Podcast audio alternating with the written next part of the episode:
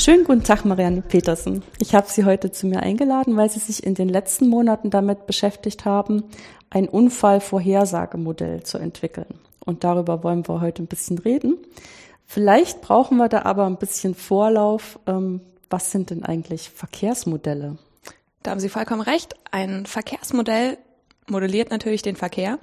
Ähm, da kann man sich einfach vorstellen, wir haben einen Straßenplan und aus dem bilden wir ein Netz, in dem wir einfach sagen, die Kreuzungen sind Knoten und die Strecken dazwischen, die Straßen dazwischen sind Strecken. Und jetzt interessiert einen eben, wie viele Autos in dem Fall fahren von A nach B und wie groß ist der durchschnittliche tägliche Verkehr auf einer Strecke. Kann man auch an Knoten berechnen. Ähm, und das Unfallvorhersagemodell kann das eben, indem es weiß, wie viele Verkehrsteilnehmer wir haben, die von einer gewissen Zone zu einer anderen Zone wollen. Und so kann es diesen Wert berechnen. Okay. Das heißt, wenn ich nochmal einen Schritt zurücktrete, in dem Verkehrsmodell sind so verschiedene Vereinfachungen drin. Das erste ist, dass ich mich nicht eigentlich dafür interessiere, was jetzt gerade im Moment für ein Verkehr ist oder in einer Stunde für ein Verkehr oder sonntags und montags, sondern es geht wirklich nur um Durchschnittswert, wo man sozusagen den ganzen Verkehr auf die einzelnen Tage des Jahres aufgeteilt hat. Genau, also wir haben einen Wert, der sich aus den verschiedenen Jahressituationen oder Situationen in einem Jahr bildet. Mhm. Genau. Und was ich gerade vergessen habe zu sagen ist, ähm, natürlich braucht man dazu Vorwissen, wie viele Autos können denn auf meiner Strecke flüssig fahren, wie schnell dürfen die da überhaupt fahren und man braucht eben noch gewisse Informationen aus dem Verkehrsnetz. Hm. Das heißt ähm, im Prinzip so eine Art Kapazitätsaussagen, ne? Genau. Wobei Kapazität ist jetzt so schon so ein Überbegriff und Sie haben jetzt schon wieder, wieder verschiedene Kapazitäten benannt, also genau. so Geschwindigkeitsbegrenzung, wie viele Spuren hat die Straße, dass er dafür sorgen kann, dass da flüssiger Verkehr herrschen kann und so weiter. Also eigentlich relativ viele Informationen. Genau. Ja, wobei man eben versucht, die auch wieder auf ein Minimum zu begrenzen, weil je mehr Daten man braucht, desto schwieriger ist es, die zusammenzubekommen. Okay, ja. Also es ist immer diese, diese Balance zwischen guter Information und ähm, dass es auch noch verarbeitbar bleibt. Eben. Zumal es ist ja nicht nur so ein Problem von der Anzahl der Daten, wo man sich noch vorstellen könnte, dass es mit der äh, modernen Rechentechnik dann vielleicht irgendwann zu, zu schaffen, aber dass man auch noch irgendwie die Daten sinnvoll kombinieren kann. Also wenn man zu viele Informationen hat, weiß man ja gar nicht, wie die aufeinander einwirken. Auch das, ja. Ja. Ähm, dieses Verkehrsmodell, was Sie benutzt haben, ist aber ein etabliertes Modell, was an vielen verschiedenen ähm, Stellen eingesetzt wird. Ja, also ich muss sagen, ich habe mich auf ein spezielles Fallbeispiel beschränkt. Also mhm. ich habe mir das Rhein-Main-Gebiet angeschaut, das in der Diplomarbeit davor schon ähm, verwendet worden ist. Das kam vom Land, soweit ich weiß. Ähm, das heißt, die Menschen, die da die Verkehrsplanung machen, ähm, haben die Daten da eingepflegt und mit dem habe ich gearbeitet und die Daten, die da drin sind, sind schon, man könnte schon sagen, fast Standard in Deutschland. Mhm. Aber man muss eben wieder sagen, in Deutschland, also wenn man jetzt zum Beispiel nach Indien geht, dann ist es da nicht Standard. Dass es Verkehrsmodelle gibt. Ja, oder dass die Daten vorhanden sind, die einen interessieren. Mhm. Okay. Ähm, wenn man jetzt ähm, sich dafür interessiert, um Unfälle vorherzusagen, ist es ja wahrscheinlich nicht Sinn ähm, der Arbeit gewesen, konkrete Unfallzeitpunkte ähm, vorherzusagen. Also es ist einfach so, als Mathematikerin fange ich gleich an zu lachen, wenn ja. ich mir das nur vorstelle. Es geht also um irgendwelche statistischen Aussagen, wie wahrscheinlich ist es oder vielleicht auch gesammelt übers Jahr, äh, womit muss ich rechnen an bestimmten Punkten. Genau, also ich habe mich auch mit der Unfallzahl übers Jahr auseinandergesetzt. Mhm. Also ich wollte oder genau die in der Bachelorarbeit will man eine Unfallanzahl vorhersagen, einfach für das kommende Jahr, mhm. Ähm, auf Grundlage von den Daten, die man schon hatte. Also es ist so eine Art ähm, Extrapolation. Man weiß, was in den Vorjahren passiert ist. Eventuell weiß man noch, was sich vielleicht geändert hat. Genau. Und dann ähm, gibt es sozusagen eine Art ähm, cleveres Raten. So könnte man das nennen, ja. Man versucht zumindest durch das Modell vorhersagen zu können, wie es im nächsten Jahr aussieht und nicht nur diese zeitliche Vorhersage, sondern auch, was ist, wenn ich an meinem Netz irgendwas ändere? Also wenn ich jetzt sage, ich brauche, ich baue eine Umgehungsstraße, mhm. bringt es was oder nicht? Okay, ja, das ist klar. Also dass man ähm, sozusagen dann so Planungsvorhaben vielleicht auch besser untermauern kann, dass das sinnvoll ist, das zu machen, wenn man nachweisen kann, also nachweisen im Sinne von simulieren kann. Genau. Und dass das höchstwahrscheinlich dazu führt, dass entweder die Zahl der Unfälle drastisch zurückgeht oder auch die Unfälle, wo es jetzt unbedingt Todesfälle gibt oder sehr hohen Sachschaden, weil das halt vielleicht eine Straße ist, wo viele LKWs unterwegs sind, ähm, dass man das dann minimieren kann, wenn man, was weiß ich, so und so viel Millionen in die Hand nimmt und eine Umgehungsstraße baut. Genau, also da sind wir eigentlich bei der Anwendung, wer braucht so ein Verkehrsunfallvorhersagemodell äh, mhm. eigentlich? Und das sind eben Verkehrsplaner ähm, und auch das Infrastrukturamt, ich weiß nicht, ob es das gibt in dem mhm. Fall, aber Menschen, die sich damit beschäftigen. Und die sind eher die Planer. Also die wollen eher so Änderungsvarianten sich anschauen. Mhm.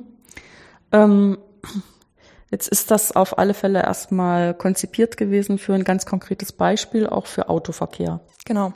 Ist es denn ähm, denkbar, dass man mit denselben Methoden ähm, eventuell das auch machen kann für zum Beispiel Fußgänger? Das kann man schon. Ich würde sagen, man kann das mit ähnlichen Methoden machen. Ähm, das Ding ist aber, ich habe mir ein vereinfachtes Netz angeschaut, in dem auch kleine Straßen weggelassen worden sind. Mhm. Zum Beispiel in ähm, einem Wohngebiet, da habe ich die Straßen gar nicht betrachtet, sondern quasi nur die Hauptstraßen in, im, im innerstädtischen und Autobahn- und Landstraßen. Und man müsste dann schon überlegen, welche Faktoren spielen denn da rein. Das heißt, man könnte die mathematische Struktur verwenden, aber die Feinheiten müsste man schon nochmal ziemlich überdenken. Hm. Ja, wahrscheinlich würde man dann, wenn man das auf Fußgänger anwenden will, könnte man dann die Autobahnen weglassen. Auf jeden Fall. Genau, und die Auto müsste dann dafür die Wohngebiete ein bisschen feiner auflösen, um vielleicht den Fokus auf irgendwelche Schwerpunkte zu lenken, die jetzt für Fußgänger gefährlich sind. Ja, aber gleichzeitig muss man sich die Frage stellen, wie viele Unfälle gibt es denn, in die Fußgänger verwickelt sind? Hm und wie relevant ist das dann für den Bereich, den ich betrachte. Ja, ja, ich glaube, das wäre auch mehr so eine Frage für die Planer, wenn die halt versuchen, Dinge zu machen, ähm, die, was weiß ich, den Schulweg von Kindern äh, sicherer machen und so. Es habe ich auch manchmal das Gefühl, auch aus dem eigenen Erleben, dass dann so ein bisschen Fischen im Dunkeln gemacht wird, weil man einfach keine belastbaren Zahlen und auch keine belastbaren Simulationen hat. Ja. Ähm, was war denn jetzt eigentlich der Zustand, als Sie diese Arbeit angefangen haben? Also konnten Sie sich schon auf andere Unfallvorhersagemodelle beziehen oder mussten Sie ganz von vorne anfangen? Also es gibt schon einige. Ähm, zum Beispiel gibt es in der Schweiz eine Norm, die für Verkehrsplaner da ist, die beschreibt, wie man eben verschiedene also, oder wie man die Unfallanzahl bestimmen kann. Ähm, in Großbritannien gibt es auch was und in den USA. Ähm, das waren aber eher so Anleitungen für Anwender. Also in den USA war es schon ziemlich berechnend, aber ähm, ja, in England und in der Schweiz war es eher, wir haben hier Daten, also eine Tabelle und sie brauchen ihre Datensätze und dann rechnen sie das alles irgendwie zusammen und dann kriegen sie ihre Unfallanzahl. Ähm, also das mathematische Konstrukt dahinter war nicht immer so ganz ersichtlich, aber am Ende hat man eigentlich immer gesehen, dass sie ähm, eine E-Funktion haben und da ihre Daten in Kombination eingesetzt haben und dann eine Unfall Anzahl rausbekommen mhm. haben. Also E-Funktion ist eine Exponentialfunktion. Genau. Okay. In dem Sinne, also irgendwie ist was exponentiell verteilt. Nicht unbedingt, eher so Richtung Poisson-Verteilung. Richtung Poisson-Verteilung, wo dann die E-Funktion die Dichte ist, okay. Genau. Ähm, das heißt, Sie konnten sich ein bisschen dran orientieren, was gibt es schon, aber das war mhm. sozusagen wie so eine Art ähm, Leitzaun, ohne, äh, nur weil Sie gar nicht die Methoden unbedingt davon nehmen konnten. Genau, also es war das gibt eine gute Einführung und ein mhm. gutes Gefühl dafür, wie die das machen. Ähm, aber die Mathematik dahinter, da habe ich mir ein Paper angeschaut, wo eben ähm, zwei, ich glaube auch Engländer, ähm, so ein ähnliches Modell entwickelt haben. Okay. Und ähm, dann guckt man sich sozusagen als Bachelorstudentin so ein englisches Paper an. Und wie fühlt sich das an? Also es ist erstmal total ungewohnt. Also Literaturrecherche überhaupt, ähm, dann auf einer anderen Sprache und dann noch Fachliteratur, das war schon erstmal ein bisschen schwierig. Aber mehrfaches Durchlesen und drüber sprechen hilft auf jeden Fall, es zu verstehen. Das ist gut, ja, drüber sprechen finde ich auch immer gut. Weil manchmal schon beim Fragen stellen einer anderen Person fällt einem dann manchmal schon selber die Antwort ein, über die man vorher zwei Stunden lang nachgedacht hat. Ja. Ich dachte, man kriegt es einfach nicht hin. Ähm, welche zentralen Ideen sind denn jetzt eingegangen, um ähm, aus den vielen Daten, die sie haben, Vorhersagen zu machen über die Unfall, Unfälle für die Zukunft? Also ich habe eine Bayesche Theorie angewendet. Das heißt, ich habe einfach gesagt, okay, es gibt viele Faktoren, die kenne ich gar nicht. Und habe einfach gesagt, okay, ich habe meine historischen Unfalldaten, das sind die, die schon passiert sind. Mhm.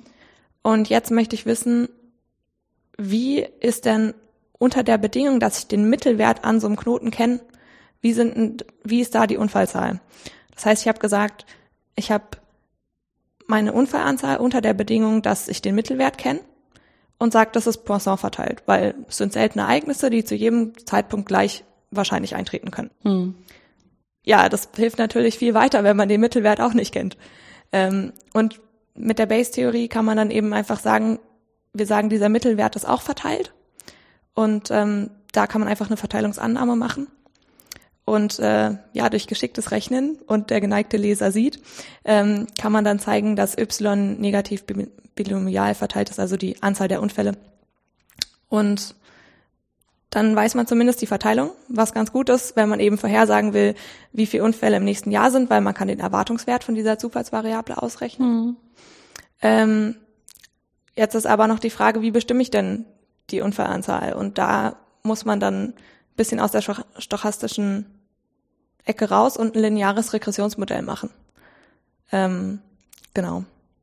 Aber also nicht ganz linear, sondern lieber ein generalisiertes, weil es ist nicht alles so linear, wie man das gern hätte. Genau. Ja. Also ich höre da schon so verschiedene Schwierigkeiten raus, wenn Sie mir die Methoden zeigen. Ähm, das erste ist, man würde ja vielleicht denken, äh, dass man einfach hergehen kann und guckt sich ähm, an, was weiß ich, über die letzten zehn Jahre, da ist an der, zum Beispiel an der Kreuzung, um es jetzt mal konkret zu halten, sind da so und so viele Unfälle passiert und dann nimmt man einfach den Mittelwert von diesen ganzen Zahlen und sagt, das ist was fürs nächste Jahr passiert. Das wäre ja erstmal so ein Ansatz. Das wäre ein ganz einfacher Ansatz. Ganz ja. einfacher Ansatz. Jetzt ist aber das Problem, dass das nicht so gut funktioniert, weil Unfälle halt eigentlich was Seltenes sind. Das kam auch schon bei Ihnen vor, dass das seltene genau. Ereignisse sind. Und die seltenen Ereignisse, die haben diese Angewohnheit, ähm, dass die relativ weit streuen rings um diesen Mittelwert. Genau. Und man braucht deswegen eigentlich noch diese Information darüber, wie stark das eigentlich typischerweise abweichen kann.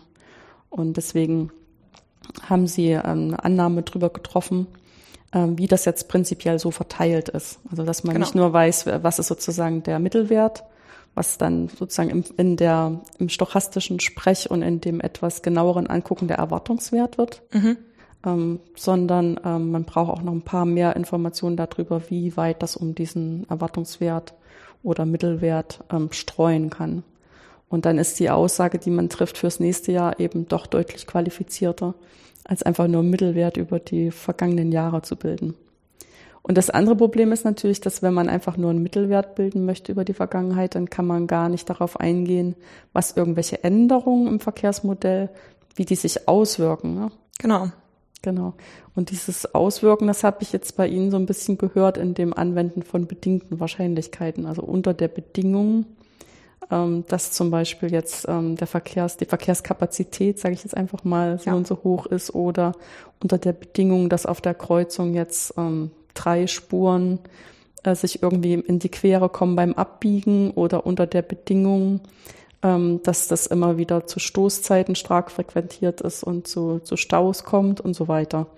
Und wie diese Einflüsse sich eigentlich alle ähm, auf die Unfallzahl auswirken können. Da kann man natürlich jetzt allein schon durch Nachdenken oder Betrachten des Verkehrs eben sagen, okay, wenn ich viele Abbieger habe, dann wird es da wohl irgendwie ein Problem geben. Äh, oder wenn es eine einzelne Abbiegespur gibt, dann ist es vielleicht nicht so ein Problem, weil der kann ja selber abbiegen.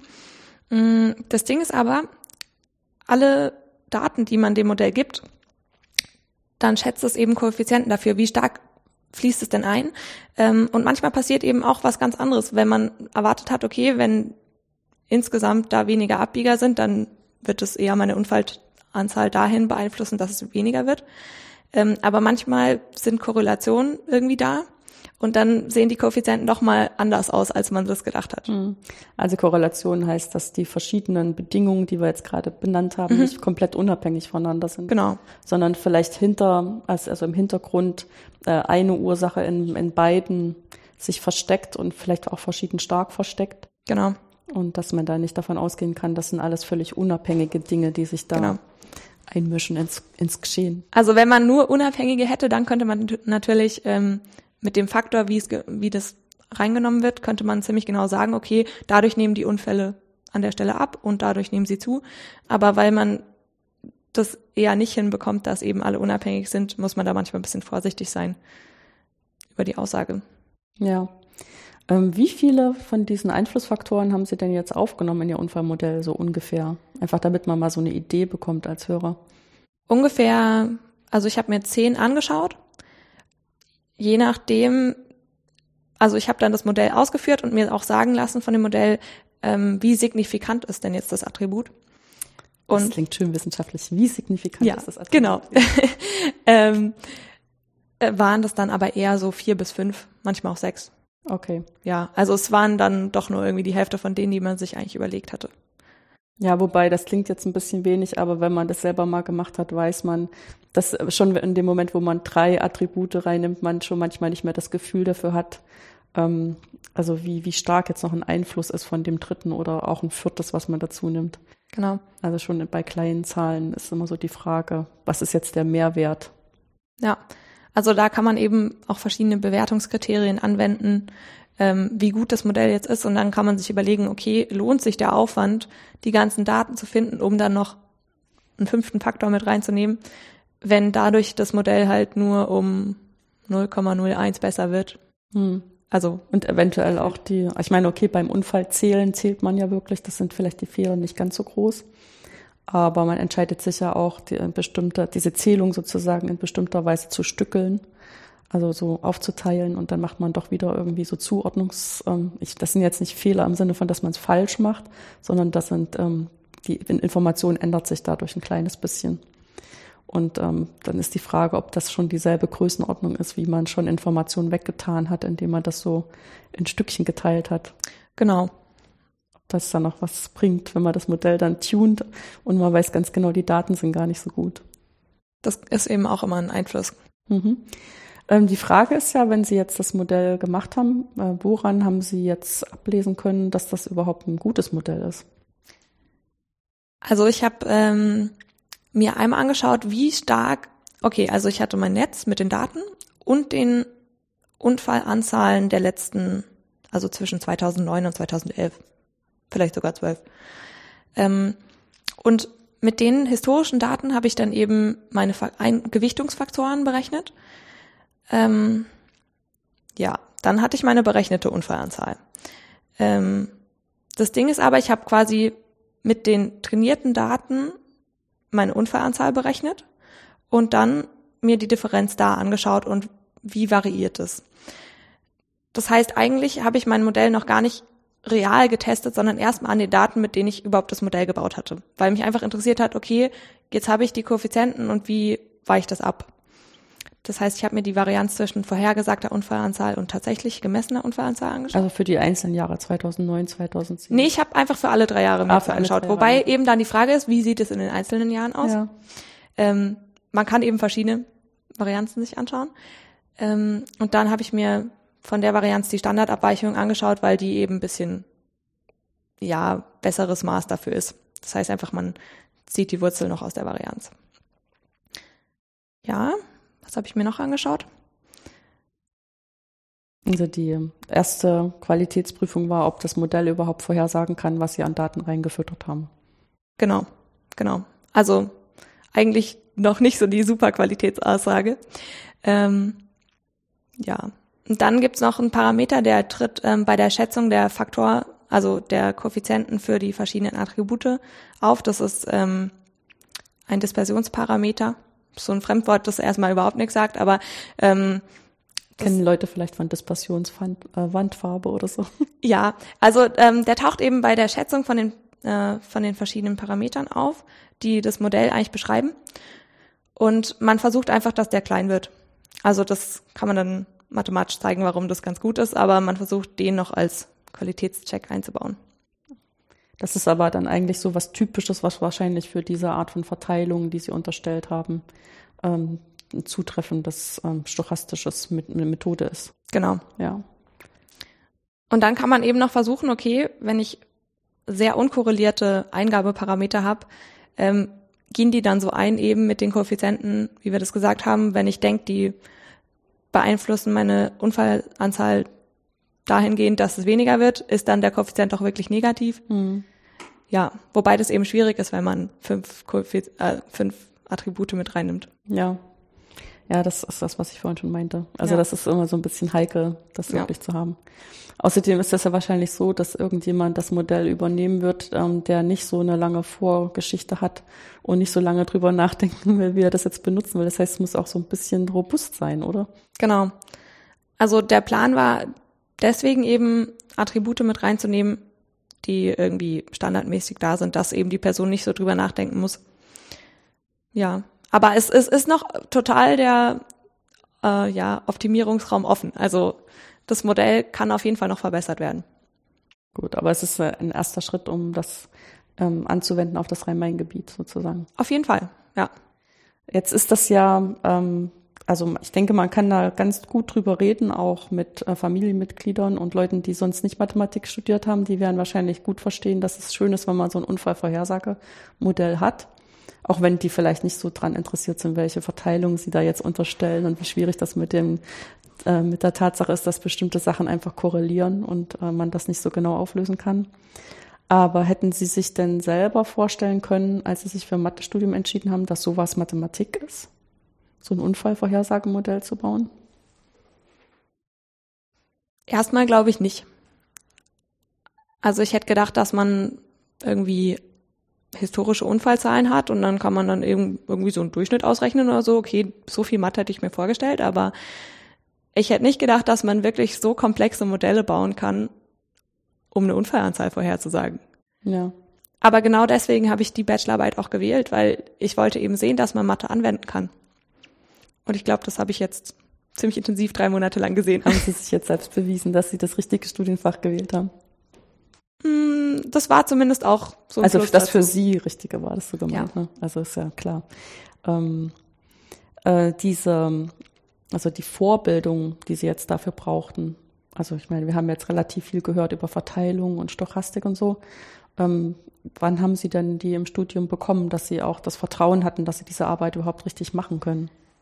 Also ich habe eigentlich äh, in die stochastische Richtung gar nicht so viel in meinem Studium davor gemacht. Also ich habe die Stochastik-Einführung gehört ähm, und Richtung Markov-Ketten mir was angehört, wo man auch wieder mit dem Modell noch ganz viel machen könnte. Mhm.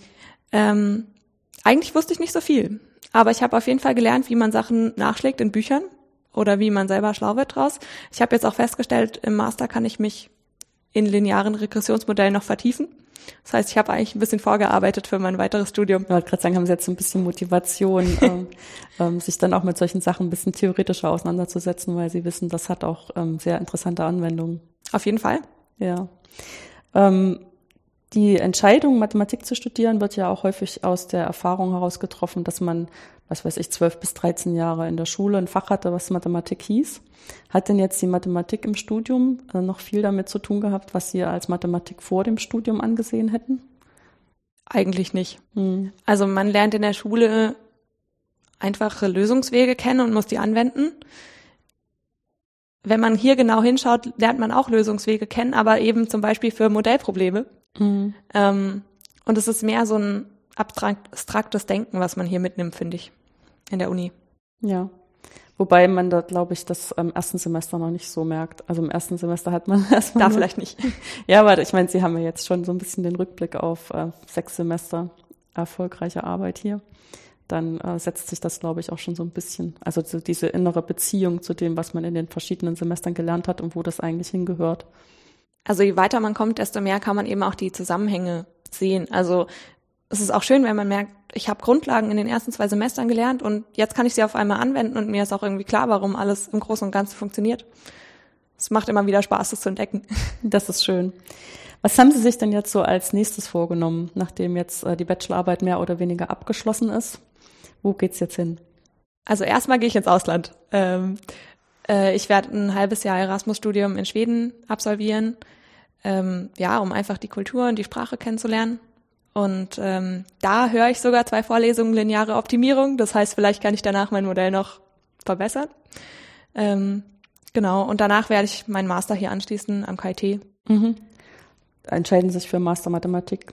Nee, ich äh, habe, also zumindest bis jetzt ist mein Plan, Techno-Mathematik weiter zu studieren, Mhm. mein Profilfach, ähm, weil ich es einfach spannend finde, ein technisches Nebenfach zu haben und auch aus der Informatik ein bisschen was mitzunehmen. Mhm. Ähm, und was ist Ihr Nebenfach? Maschinenbau. Maschinenbau, okay. Also die bauen die Autos dann fürs Verkehrsmodell. Die bauen die Autos, ja. Wobei die Maschinenbauer, die haben ja hier auch so ein paar Lehrstühle, die sich mit solchen äh, Vorhersagesachen beschäftigen. Ähm, Maschinenbau und im Bauingenieurwesen gibt es auch einen Lehrstuhl Verkehrsmodellierung. Ja, da habe ich mir sogar schon ein Buch ausgeliehen, weil Ja. die eine Fachbibliothek haben. ist gut. Ja, da merkt man dann auch, wie interdisziplinär das letztendlich immer alles ist. Weil, okay, die Stochastik, da sagen wir immer, das ist so Mathematikersache, aber letztendlich machen das auch viel unsere Ökonomen hier. Ja. Mit ein bisschen einer anderen Brille, aber die äh, entwickeln das auch weiter. Dann die ganze Optimierungsgeschichte und dann ähm, die sozusagen dieses Zählen von den vielen Zahlen, die wir in dem Modell brauchen. Muss ja auch alles irgendwo herkommen und Maschinen müssen das machen und dann braucht man Informatikgrundlage, dass ähm, die ganzen vielen Zahlen auch in einer vernünftigen Art und Weise vorgehalten werden können, Ja. dass mit denen was anfangen können und so. Ja. Das finde ich auch immer wieder faszinierend an so einer technischen Universität, wie das alles so ineinander greift. Auf jeden Fall. Also die Maschinenbauer müssen zum Beispiel schauen, okay, wie viel Prozent von einer Lagercharge hält denn lang genug durch, dass meine Maschine auch funktioniert. Also es wird überall angewendet. Gut. Dann bedanke ich mich erstmal für das schöne Gespräch. Wenn Sie dann wieder da sind und interessante Sachen im Master machen, führt uns das ja vielleicht wieder zusammen. Das fände ich sehr schön. Ich auch. Bis zum Gut. nächsten Mal. Ja, tschüss.